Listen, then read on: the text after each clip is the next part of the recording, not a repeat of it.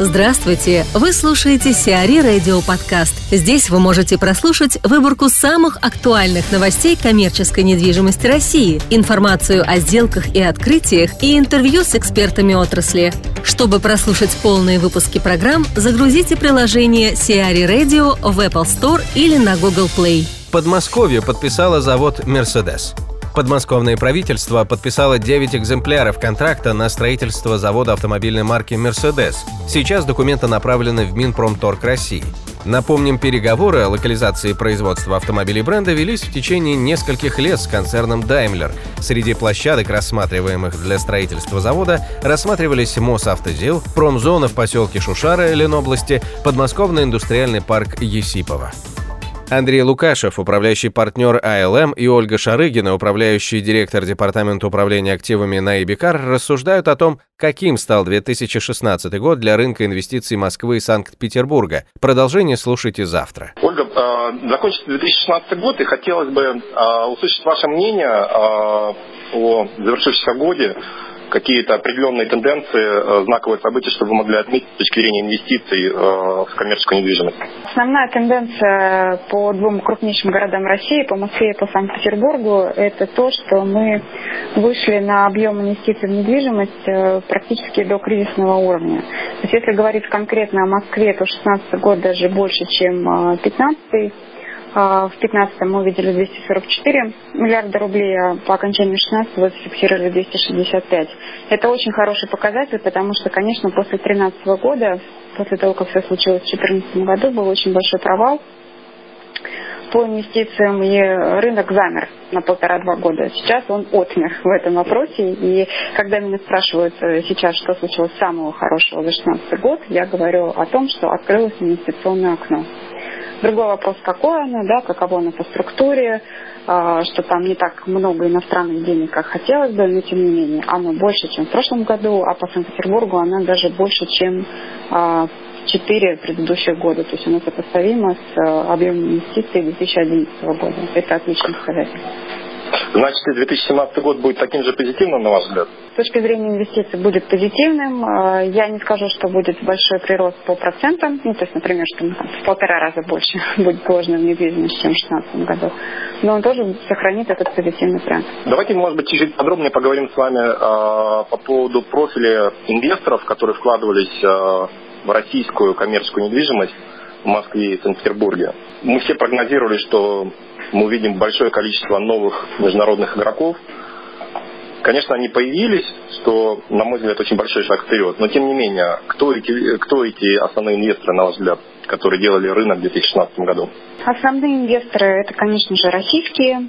А, еще раз повторю, к сожалению, всего порядка 5% от объема инвестиций – это иностранные деньги, поэтому 95% в Москве и 90% в Санкт-Петербурге это российские деньги. Большая часть э, по э, Санкт-Петербургу это э, земельные участки под жилье, очень активные девелоперы. В Москве большая часть это офисные сделки, сделки с офисной недвижимостью. Сейчас как раз уровень цен таков, что и состояние продавцов и покупателей таково, что можно совершать очень выгодные для обеих сторон сделки, и мы видим, что рынок это подтверждает. Что касается иностранных инвестиций, вот эти вот небольшие проценты 1,5, э, то по Москве очень-очень несущественная доля. Это все-таки азиатские, те самые азиатские инвестиции, которых мы все ждали. А остальное это европейские деньги. И по Санкт-Петербургу это тоже в основном Европа, э, скажем так, классические инвесторы, которые и до этого были замечены в сделках. Ну, я бы по Москве с вами не согласился, потому что я а, вижу также огромный спрос и большое количество инвестиций в приобретение земельных участков для строительства жилых комплексов. Uh-huh. Это также был такой серьезный прорыв э, на рынке инвестиций в 2016 году. А по поводу инвесторов, могу сказать, что там пример, который мы видели публично, это и Мбадула вместе с РФП, и Фасун, и корейские инвесторы, которые приобретали. Все-таки это тренд э, к азиатским инвесторам. Или вы видите каких-то других еще крупных игроков из Европы или Америки, которые конкурировали с ней в приобретении за активы? По тем сделкам, которые мы зафиксировали у себя в базе, я, к сожалению, не обладаю там всеми полномочиями для того, чтобы называть их точно. мы видим буквально 10% от общего объема инвестиций, приходящихся на азиатские инвесторы. Остальное, еще раз повторю, это все э, европейские деньги. Это касается вашего второго замечания. По поводу первого, то, что вы не согласились, что а, мало инвестиций в земельные участки в Москве, я не говорю, что их нет совсем. Просто структура вложений такова, что на них приходится не настолько существенная доля, 14% по нашим а, данным. А 86% это все-таки инвестиции в коммерческую недвижимость. Велико доверие инвесторов э, к рынку коммерческой недвижимости. И в 2016 году основные инвестиции шли в этом направлении. Хотя, повторюсь, там инвестиции в приобретение земельных площадок э, были на достаточно высоком уровне. У Абрамовича оказались партнеры по белым садам. Компания Милхаус Романа Абрамовича оказалась не единственным владельцем офисного комплекса на 105 тысяч квадратных метров в White Gardens возле станции метро «Белорусская». Партнером Милхаус в этом проекте является структура, близкая к Сергею Котляренко, управляющему активами семьи Шувалова и других клиентов в категории VIP. На момент покупки комплекса структуры Абрамовича в 2013 году его стоимость оценивалась в 700-750 миллионов долларов. На сегодняшний день рыночная цена объекта, по оценкам экспертов, составляет около 630 миллионов. CBRE сдала более 500 квадратных метров офисов в Comcity.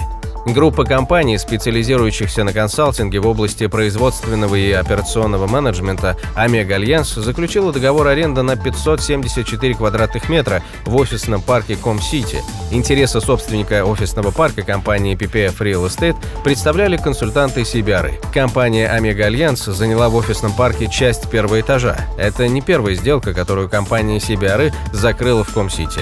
В ноябре 2016 года при участии консультантов компании CBR CBRE была закрыта сделка по аренде еще одного офисного помещения с компанией АО Spectrum Brands, представляющей на российском рынке одного из крупнейших производителей аккумуляторов «Варта».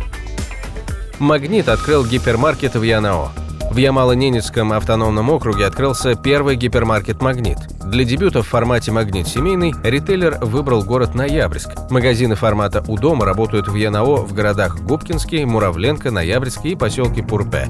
Всего в районе 12 магазинов этого формата, а также 4 точки «Магнит Косметик». Сиари Радио. Эксклюзивные рубрики «За и против», «Ноу-хау», «Ремейк», «Новые форматы». Слушайте в полных выпусках программ в приложении Сиари Radio. Приложение доступно в Apple Store и на Google Play. Более подробная информация на сайте siari.ru slash radio.